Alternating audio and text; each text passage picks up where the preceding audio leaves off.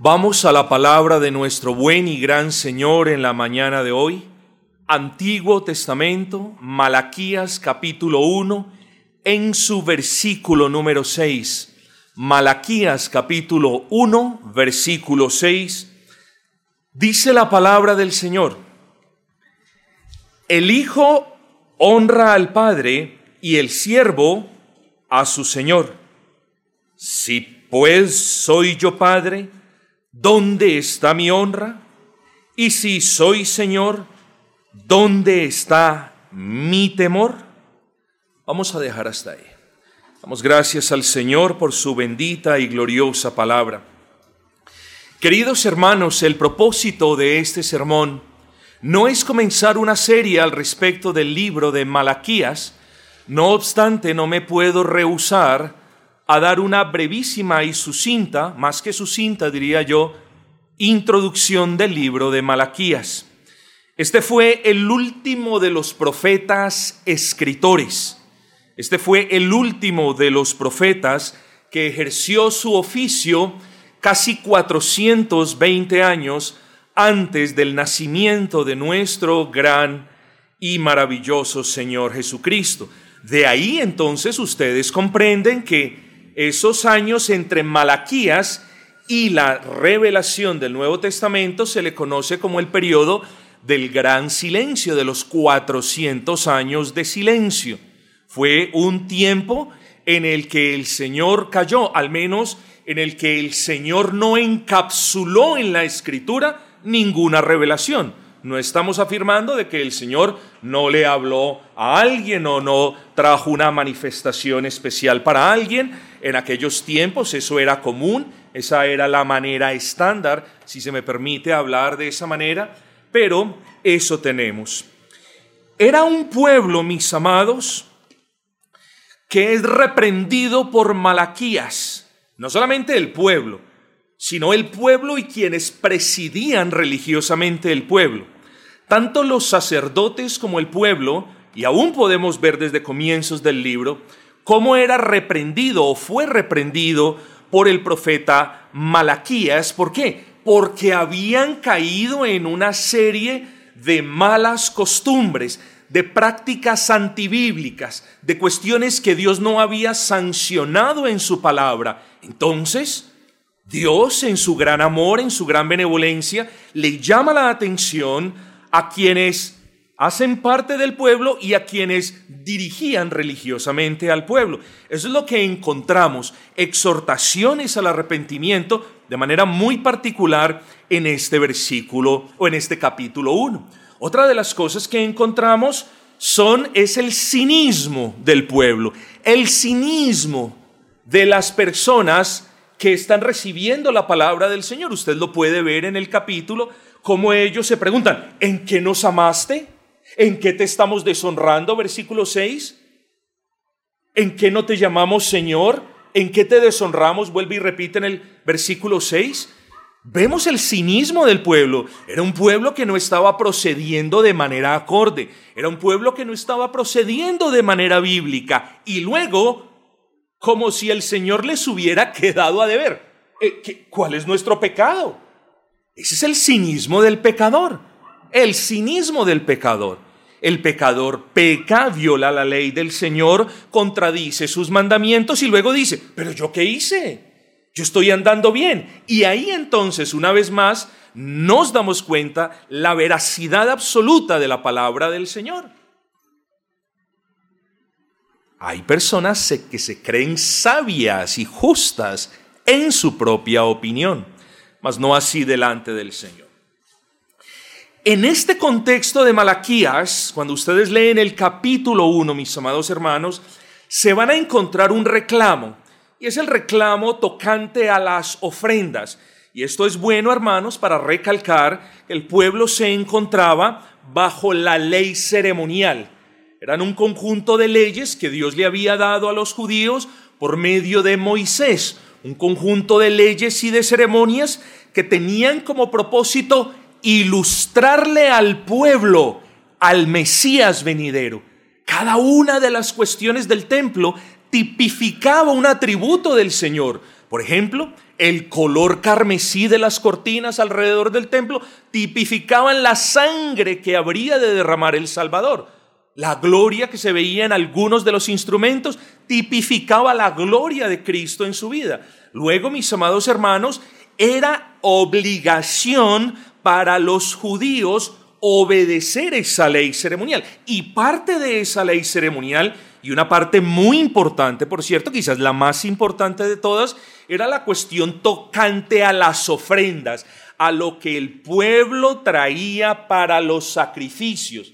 Esas cuestiones debían ceñirse a esa ley ceremonial. Por cierto, todos nosotros sabemos que como creyentes del nuevo pacto, si es que usted ha creído en Cristo, si ha abrazado a Cristo, si el Señor da testimonio de que usted ha sido perdonado mediante la fe en Cristo, es oportuno recalcar que nosotros no estamos bajo la ley ceremonial. Eso queda claro. Hay principios de la ley ceremonial que continúan aplicándolo, pero principios, no leyes per se como tal. Luego por eso nosotros no hacemos sacrificio y por eso lo que demanda el Señor del creyente del nuevo pacto, del Nuevo Testamento, ¿qué es? Que traigamos corderos, que el que no tiene traiga palomitas. No, el Señor demanda que nosotros Traigamos un corazón contrito y humillado. Esa es la ofrenda que el Señor nunca rechaza. Esa es la ofrenda que el Señor siempre acepta. Esa es la ofrenda que desde siempre al Señor le ha agradado que su pueblo traiga. Entonces, mis amados hermanos, había un reclamo, volviendo al tema, había un reclamo de parte de Dios por medio del profeta Malaquías. Un reclamo porque las ofrendas no se estaban ejecutando de acuerdo con la ley del Señor. Habían ofrendas voluntarias y habían ofrendas de carácter obligatorio. Para quienes deseen ahondar y quienes deseen leer un poquito, las ofrendas voluntarias eran la ofrenda del holocausto, Levítico 1, la ofrenda de la oblación, Levítico 2, la ofrenda de la paz, Levítico 3, y las ofrendas de carácter obligatorio, era la cuarta y la quinta, por así decirlo, que era la ofrenda del pecado, que tenía como propósito la expiación de los pecados no intencionales o sin culpa, y la ofrenda de la expiación, que tenía como propósito tipificar la expiación de la culpa. El punto, mis amados hermanos, que el reclamo que el profeta, y esto es importante porque aquí ya comenzamos, el reclamo que el profeta le hace al pueblo en nombre de Dios se debía a que estaban trayendo los animales que las ofrendas demandaban de una manera inapropiada. ¿A qué hago referencia? En todas las ofrendas, salvo en, en una, que es la de la oblación, en la que no era o no se requería un animal sin mancha, sino vegetales y cereales. Es importante eso. Algún día lo estudiaremos, hermanos. Tiene su importancia. Nada hay en la palabra que no sea de importancia para nosotros. Pero en todas las demás ofrendas Dios, Dios demandaba algo. Y era que el sacrificio del animal que Él demandaba en cada ofrenda se llevase a cabo con un animal sin mancha. Es decir, el sacerdote debía proceder con el sacrificio cuando el oferente traía el animal de una manera correcta como Dios lo demandaba. ¿Y qué estaba pasando? Que primero el pueblo no estaba trayendo lo mejor de sus animales y que segundo los sacerdotes estaban oficiando estas ceremonias con lo que ellos les traían, como por no dejar. Y por eso Dios les hace el reclamo tanto a unos como a otros. Hermanos, ojo con esto. Estas cuestiones ahora, ahora espero que el Señor las aplique al corazón. Pero estas cuestiones no eran un capricho de Moisés, no fueron invención del sacerdote, no fueron la idea de los levitas. La exigencia del animal sin defecto era una exigencia de Dios y cuando Dios exige algo en su palabra, ni usted ni yo estamos en la libertad o estuviésemos si nosotros hubiésemos pertenecido al pueblo, de traer un animal que a nosotros nos parezca, ni en el estado en que a nosotros nos parezca. Si Dios estipuló que las ofrendas tenían que tener como materia prima un cordero sin mancha o un buey gordo, así tenían que traerse. Y si eso no estaba, el sacerdote no podía oficiar la ceremonia. Pero entonces habían descendido los oferentes al pueblo y el que ofrecía en nombre de ellos el sacerdote a un nivel sumamente bajo, donde animales patiquebrados, donde animales cojos y ciegos eran traídos como si el Señor fuese plato de segunda mesa, mis hermanos. Y eso sigue pasando hasta el día de hoy. Las personas traen las obras de su tiempo, las obras de las bendiciones, las obras de lo que tienen, como si el Señor fuese plato de segunda mesa. Eso sigue sucediendo hasta el día de hoy. Y quizás aquí hay amigos que lo practican hasta el día de hoy. Hoy es día de prestar atención a la palabra, mis amados hermanos. Porque cuando Dios estipula algo, tal y como lo hizo en su ley ceremonial, todos estaban en la obligación de hacer eso, de ofrender un animal sin defecto. Hermanos, porque cuando Dios demanda algo, eso que demanda es lo que se le debe presentar y cuando Dios ordena algo, no hay manera, quiero que usted entienda esto, no hay manera de agradarle a Él aparte de cumplir con aquello que se le ordena. Hermanos, no que solamente Colombia, pero este pueblo este pueblo colombiano, y yo me incluyo ahí porque naturalmente lo soy, este pueblo colombiano es especialista en darse pañitos de agua tibia, haciéndose creer que la obediencia a medias cuenta como la obediencia total. Y eso puede ser verdad en un sistema caído como el nuestro. Bueno, pues si al menos lo hizo, pues yo se lo valgo. No, mis amados hermanos. No podemos caer en el pecado de configurar en nuestras mentes un Dios que se complace con la obediencia a medias. No podemos caer en el pecado de, labrar un ídolo al que llamamos Dios y Señor que se complace con una obediencia a medias. No lo podemos hacer. Y si usted ha hecho eso hasta el día de hoy, debe arrepentirse prontamente porque ese Dios que acepta la obediencia a medias como una obediencia que le glorifica, no es el Dios de las sagradas escrituras. Hermanos, mire lo que estaba haciendo el pueblo.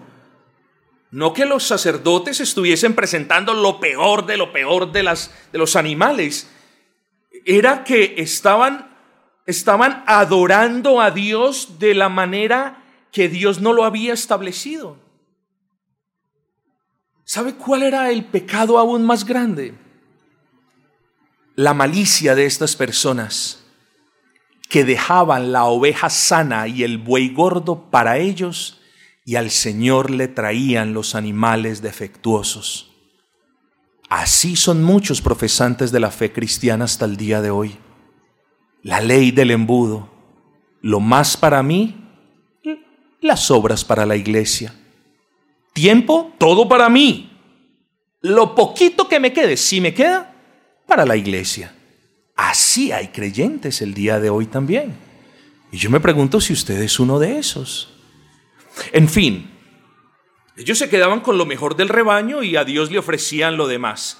Y lo peor de todos, o sea, como si esto no fuese malo, y el Señor lo dice más adelante en el versículo, en el versículo, en los versículos subsiguientes, el Señor dice más adelante, ¿no es esto malo?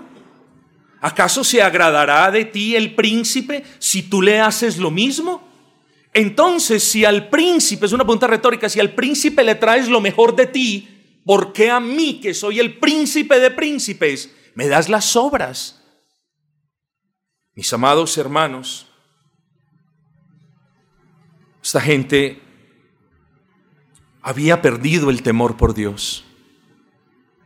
Temían más al príncipe, querían agradar más al príncipe que al Rey y Señor de todos ellos. Y es esa la razón por la que Dios trae esta advertencia. Es esa la razón por la que Dios desafía al pueblo con la esperanza de que el pueblo retorne a sus cabales, se arrepienta y comience a hacer lo que es recto delante de Dios, no delante de ellos mismos. Y es esa la razón por la cual el Señor les dice, oigan, ustedes me llaman Padre, ¿dónde está la honra de ustedes? Ustedes me llaman Señor, ¿dónde está el temor que ustedes me tienen?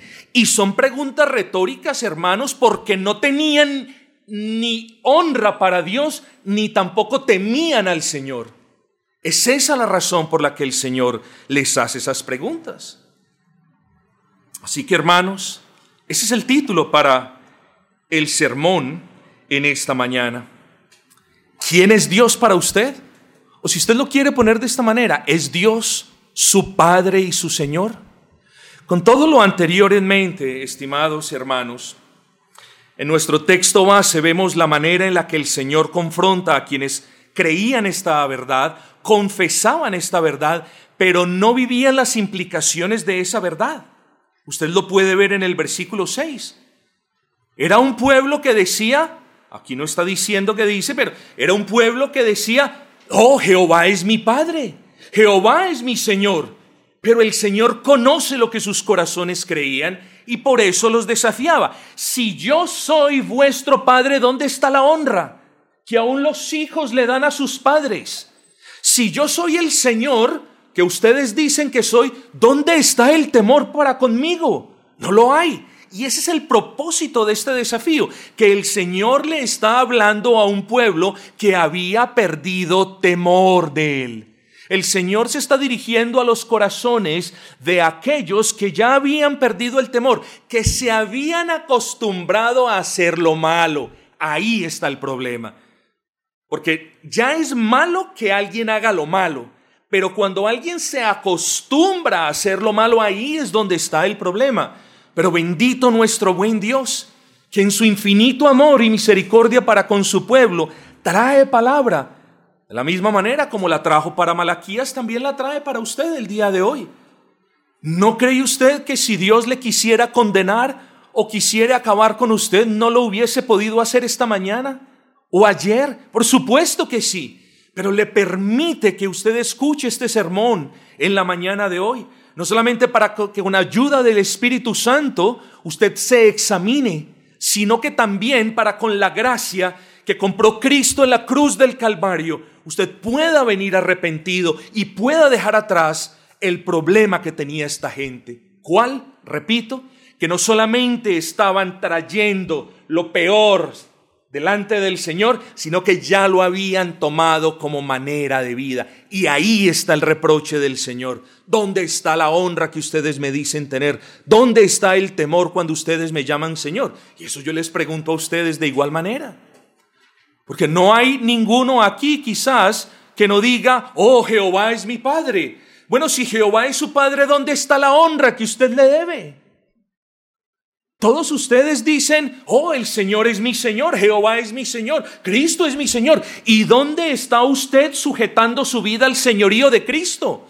Entienda pues que las personas se acostumbran a decir cosas de manera repetitiva, se acostumbran a adoptar una fraseología cristiana del Dios te bendiga, el Jesucristo es mi Señor, eh, tal y tal cosa, pero no viven de acuerdo a lo que dicen. Hay una disparidad entre lo que sus bocas dicen y lo que sus vidas hacen. Y es necesario, mis amados, que nosotros tengamos en cuenta que es apropiado confesar a Cristo con nuestras bocas y honrarlo con nuestros corazones, pero, ojo con esto, lo que nosotros hacemos al final de cuenta testifica o autentifica la validez de lo que decimos. Lo que dice, alguien lo dice, pero es lo que hace, lo que autentifica lo que decimos. Por eso cuando estas personas decían, tú eres mi Padre y tú eres mi Señor, cuando no era así, y lo sabemos, por las preguntas que Dios mismo les hace por medio del profeta, ¿en qué pecado estaban cayendo ellos? En la ley moral hay un pecado, hay un mandamiento, excúsenme, es el tercer mandamiento. No tomarás el nombre de Jehová vuestro Dios en vano. Eso es tomar el nombre de Dios en vano. Tenga cuidado usted en no estar diciendo Jehová es mi Padre y usted no lo honra. Eso es tomar el nombre de Dios en vano. No tome el nombre de Dios en vano diciendo es que Cristo es mi Señor y usted no ha sujetado toda su vida a los pies de Cristo. Eso era lo que pasaba en aquel entonces. Pero mis amados, quiero que el Señor me permita ser de un poco más de utilidad para cada uno de ustedes, explicando o al menos elaborando brevísimamente esos dos aspectos que el pueblo no le estaba dando a su Dios. El aspecto de la honra y el aspecto del temor. Porque de eso, a la luz de este versículo que consideramos, de eso se trata la vida cristiana, de honrar a Dios y de temer al Señor.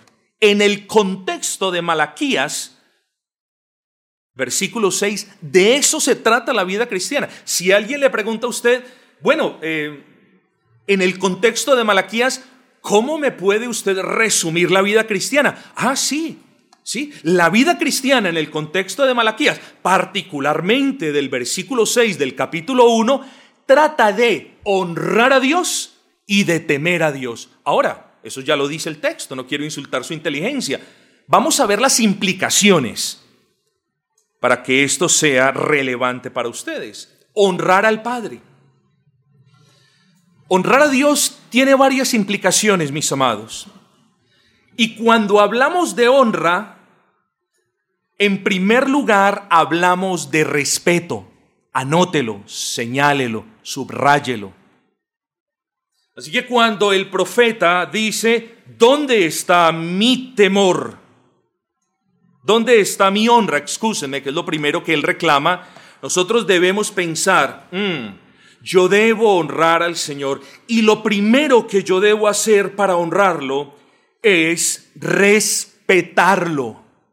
Hay veces estas palabras tan sencillas no las podemos relacionar muy bien con un Dios invisible, eterno, soberano.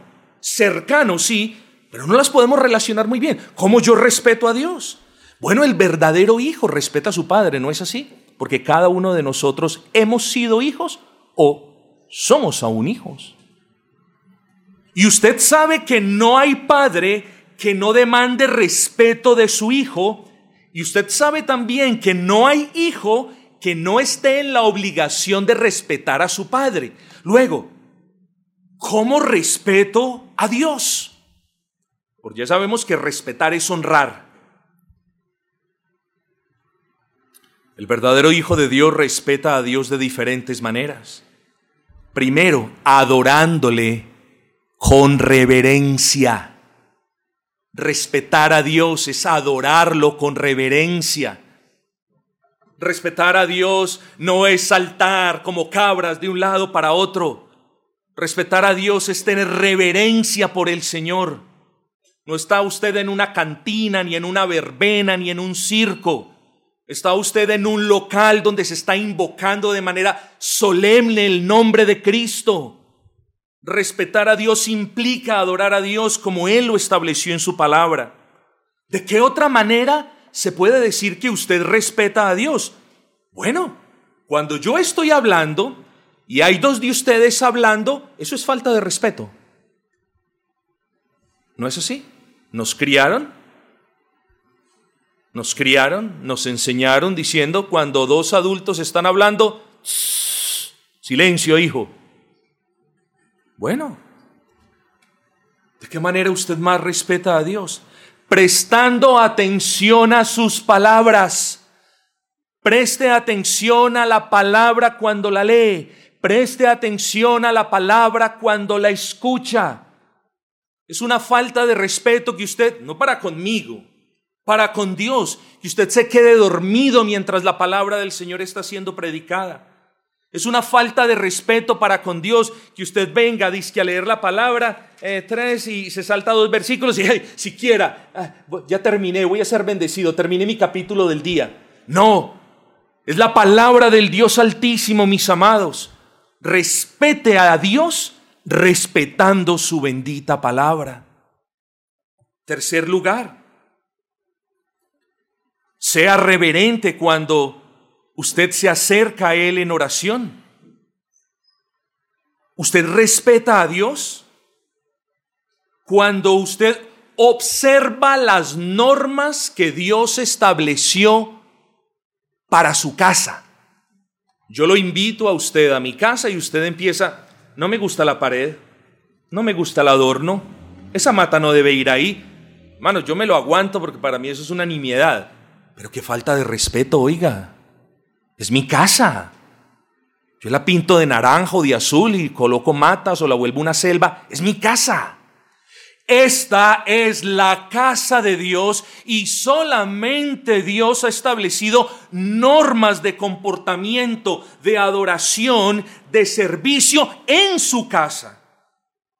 Luego, una manera de mostrar respeto para con nuestro Dios es acatar las normas, reglas, leyes, estatutos, preceptos y principios que Él ha establecido para que nosotros nos comportemos aquí en la casa. Cuando usted viene a la casa de Dios a renegar, ay, pero es que esto, ay, pero es que el pastor, ah, otra vez, otra semana sin batería, usted le está faltando respeto a Dios porque está descontento con las normas que él estableció en su casa. Entonces, mi amado, cuando usted no le adora con reverencia, cuando usted no presta atención a las palabras, cuando usted no es reverente cuando se acerca a Él, cuando usted no observa o mantiene descontento con las normas de la casa de Dios, usted le está faltando al respeto a Dios y faltándole al respeto a Dios, usted no lo está honrando. Es claro.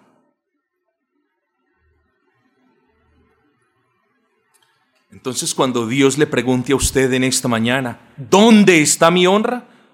Una de las cosas que usted se debe preguntar es, ¿estoy adorando a Dios como Él lo estipuló? ¿Estoy prestando atención a la palabra predicada? ¿Estoy teniendo reverencia delante del Señor en mi oración? Oh, hermanos, hay que pensar en esas cosas. Pero además de respeto, honrar a Dios implica amarlo. Amar al Padre es honrarlo. Es cierto, Dios es honrado cuando le amamos y nosotros le amamos cuando pensamos en Él, cuando meditamos en su grandeza, cuando deseamos estar en comunión con Él, cuando amamos su palabra, cuando amamos los hermanos, cuando amamos la iglesia. Sí, eso es verdad. Pero sobre todas las cosas, nosotros honramos al Señor cuando demostramos nuestro amor por Él. ¿Y cuál es la manera por excelencia en la que nosotros demostramos amor por Dios? Obedeciendo la palabra de Dios. Luego, cuando usted conoce qué es lo que dice la palabra y a propósito se empeña en no hacer lo que dice la palabra, uno, usted no está amando a Dios. Usted puede decir, recordemos que el problema de estos sacerdotes era que hablaban mucho, pero hacían lo opuesto. Bueno, tenga cuidado, porque usted dice, yo amo a Dios, yo amo a Dios, yo amo a Dios, pero recuerde que la manera por excelencia de nosotros demostrar nuestro amor por Él es esforzándonos por obedecer su palabra es la obediencia, mis amados hermanos, y no una obediencia como la de los sacerdotes, a medias. Debe ser una obediencia esforzada. Si bien nunca vamos a tener una obediencia perfecta, siempre sabemos que lo que nos falte de obedecer, lo completó ya Cristo, mis amados hermanos. Pero la obediencia a medias no es agradable a Dios. La obediencia en mi tiempo no es agradable a Dios. La obediencia a mi manera no es agradable a Dios.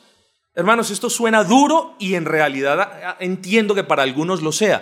Pero hermanos, ¿cuándo vamos a entender que cuando hablamos de obediencia a Dios, o es a la manera de Dios o no es obediencia? ¿Cuándo vamos a entender eso, hermanos?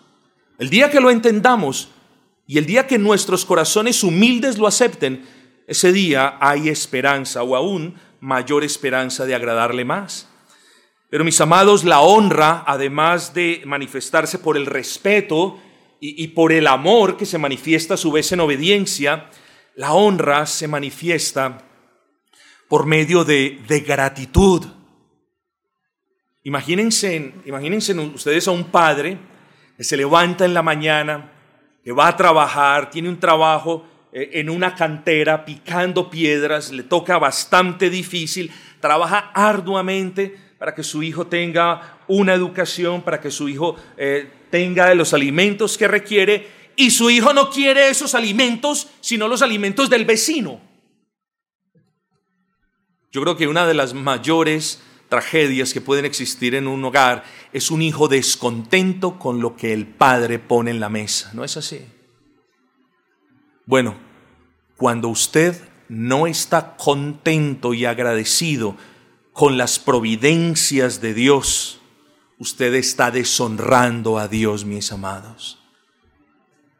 Repito, cuando usted no está agradecido por los tratos de Dios para con usted, por las providencias de Dios que lo afectan a usted, usted está deshonrando a Dios, usted está descontento con lo que está dando Dios. Cuando usted mantiene aburrido, cuando usted mantiene codiciando lo que Dios no ha dado, usted está deshonrando a Dios. ¿Por qué? Porque no está agradecido con lo que Él le da. Luego, mis amados, hablar de honra para con Dios es hablar de respeto, y hablar de respeto es hablar de una serie de cuestiones que ya vimos. Hablar de honra para con Dios es hablar de amor y hablar de amor para con Dios es hablar a su vez de obediencia. Y hablar de honra para con Dios es también hablar de gratitud, de agradecimiento, de confianza, de contentamiento. Luego, mis amados, este pueblo era un pueblo que no honraba a Dios era un pueblo que no respetaba a Dios. ¿O creen ustedes que traer un cordero chueco, patiquebrado, cojo o ciego es honrar a Dios? No, eso es tratar de burlarse de Dios. Y eso hacía este pueblo. Este pueblo decía, te amo, muy seguramente. Este pueblo amaba a Dios. Amar a Dios se manifiesta en obedecer a Dios y eso no lo estaba haciendo este pueblo. Pero mis amados, pasemos ya al segundo tema. Recuerden, la vida cristiana es acerca de honrar al Padre y de temer al Señor. Es el asombro reverente. ¿Qué es el temor? Es el asombro reverente que nosotros tenemos cuando meditamos en la inmensidad e infinitud, en la bondad y en la justicia del Señor. Quien teme al Señor, hermanos, tiembla ante su palabra. Y no les hablo de un temor eh, cuyas rodillas eh, se junten y vuelvan y se separen. Hablo de un temor reverente en el corazón. Quien lee la palabra del Señor debe ser consciente de que no está leyendo la palabra de un juez, sino del Creador mismo. Si nosotros tenemos en una baja estima la palabra tendremos en una baja estima a Dios y lo contrario también es cierto. Si nosotros no tenemos en una alta estima a nuestro Dios, la palabra es poca cosa para nosotros. Pero el que teme a Dios tiembla cuando lee la palabra de Dios. Quien teme al Señor teme el cumplimiento de sus advertencias. ¿Sí? se esfuerza en obedecer su palabra, no solamente porque ama al Señor, pero también teme el castigo a causa de desobediencia. Ojo con esto, vivimos en una sociedad, y espero que ninguno entre ustedes sea de así, pero quizás lo hay, que el Espíritu Santo lo redarguya, si es el caso. Pero vivimos en una sociedad, mis amados hermanos, y en tiempos malos, en los que Las personas que no temen al Señor piensan de esta manera. No, no, Dios es bueno. Eh, Dios, Dios no me va a castigar. Eso es no temer a Dios. Cuando usted está a punto de hacer algo malo y lo hace, eso es no temer a Dios. Cuando usted sabe que no puede hacer algo y lo hace, eso es no temer a Dios. Usted no teme a Dios o las personas en estos días no temen a Dios porque siempre creen que Dios eh, sí lo va a castigar, pero, pero, pero no, no tan severamente. ¿Es usted la persona que regula cómo, cuándo y de qué manera es castigado? Eso es no temer a Dios. El que teme a Dios teme a ese Dios soberano que es amor, pero que igualmente es justo y que no puede tener por inocente al culpable. Es más, el que teme a Dios se esfuerza por abstenerse de pecar porque sabe que el pecado tiene consecuencias. ¿Dónde está el temor? dice el Señor. ¿Dónde está el temor que ustedes, dirigentes religiosos, me tienen a mí? ¿Dónde está el temor de este pueblo que me dice, Señor, Señor? No, no hay temor. No hay temor. Porque este pueblo sigue como si nada. Mucha parte del cristianismo de esta época se ha construido un Dios que no es Señor, sino siervo. Mucha parte del cristianismo de esta época, mis amados, se ha configurado a un Cristo que es Salvador, pero que no es Señor. A un Cristo que salva, pero no a un Cristo que gobierna sobre su vida. Muchos, muchas personas creen que Cristo es el Salvador, pero creen que ellas son los gobernadores de sus vidas. No. El verdadero cristiano entiende que Cristo es tanto su Salvador como su Señor. El verdadero cristiano entiende que solamente hay salvación por Cristo, que fue comprado por Cristo, adquirido por Cristo a precio de sangre y que por ende ya no es propiedad de él mismo, sino de aquel que lo compró. Un verdadero cristiano entiende que su vida es acerca de sujetar su mente, su corazón, sus deseos, incluso quien es Él, incluso su familia a los pies de Cristo. Eso es tener temor del Señor. Y el temor del Señor, mis amados hermanos, se manifiesta en que el creyente trae las cosas a los pies de Cristo, se sujeta al señorío de Cristo. Recordemos que como rey Cristo tiene dominio sobre cada uno de los redimidos y como Señor Él demanda su servicio. ¿Es usted uno de los que dice Cristo es mi Señor? Pero quien domina su vida no es Cristo sino usted. ¿O es usted uno de los que dice Señor, Señor, pero el Señor de su vida es el pecado? ¿O es usted uno de los que dice Cristo es mi Señor, pero de honra nada, de temor nada, de obediencia nada y de servicio nada? Ese no es su Señor. Usted es su Señor. Cuando uno tiene en realidad un Señor, mis amados, le honra, le teme, le sirve y le obedece. No se le olvide. Usted no tiene un Señor de plástico. Usted tiene un Señor que es rey. Así usted se comporte como rey, no lo es. El rey es Cristo.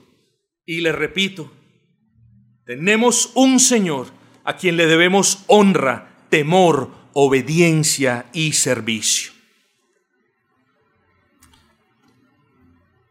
Pero ¿de qué importa todo esto, hermanos?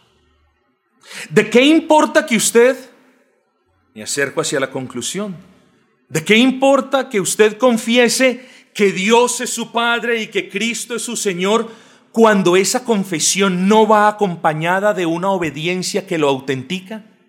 Yo quiero que usted hoy entienda que lo que usted dice en realidad poco importa si no hay una obediencia que autentique sus palabras son verdaderas. Haga de cuenta la notaría, usted lleva un documento, es verdadero, sello, está autenticado. Lo mismo. Sus palabras solo son palabras vanas, huecas e incluso palabras que ofenden al Señor si no van acompañadas de una obediencia que le glorifique. No se le olvide eso. Nuestras palabras incluso pueden llegar a ser de ofensa para el Señor cuando no van acompañadas de una, de una obediencia que le glorifique. Y tenga cuidado también, porque usted ve a los incrédulos allí afuera, desbocados, negando la existencia de Dios con sus bocas y con sus vidas. Tenga cuidado, mi amado, porque usted como creyente también puede negar la existencia de su Padre. ¿Y cómo la niega? Cuando no honra al Padre y cuando no teme a su Señor. Así también niega. Claro, el negar la existencia del Señor no afecta para nada el ser divino. Pero tengamos cuidado en que nuestras vidas no se asemejen a la de los impíos. Ellos con sus bocas dicen algo y son consistentes con sus vidas, ¿no es así? Bueno, que el creyente no le suceda lo opuesto, que con sus bocas dicen, Cristo es mi Señor, pero que sus obras testifiquen de que Él en realidad no lo es. Quizás hay personas en este local que no honran a Dios, pero que sí abren sus bocas a diario para decir, Él es mi Padre. Quizás hay personas en este local que no obedecen a Dios o que se han acostumbrado a obedecerle a Dios a medias, pero todas las mañanas abren sus bocas para decir, Señor, Señor. Es posible que en este local hayan personas en la misma situación de los sacerdotes de hace más de 2400 años diciendo, Jehová es mi Padre y Él es mi Señor. ¿Es eso cierto en realidad? ¿Es cierto lo que usted dice? Bueno, bueno, depende a quién le pregunte. Si usted se pregunta a usted mismo, persona que quizás no se congrega constantemente, persona que quizás no obedece diligentemente, persona que quizás no sirve abnegadamente, persona que quizás no ama entrañablemente, es probable que usted se diga, sí, sí, Jehová, Jehová es, es mi Padre. Y, y, y el Señor es mi Señor, sí, yo no tengo problema con eso. Oh, querido amigo, pero tenga cuidado.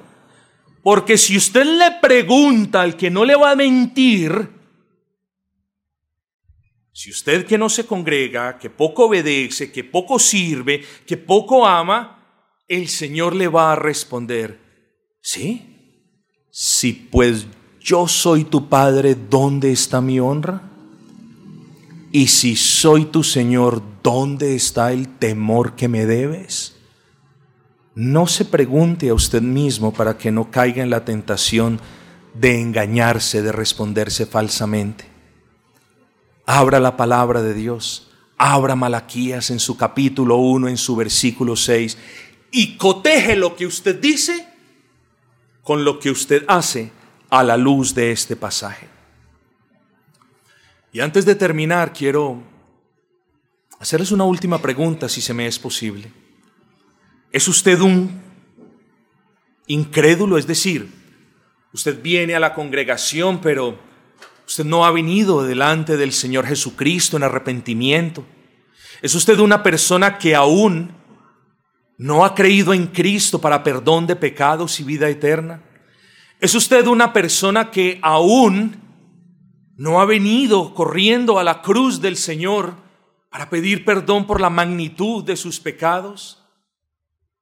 Bueno, yo le pido un favor, pero no por mi bien, sino por el suyo. No diga más Dios es mi Padre. No diga más Dios es mi Señor. Diga Dios es mi juez.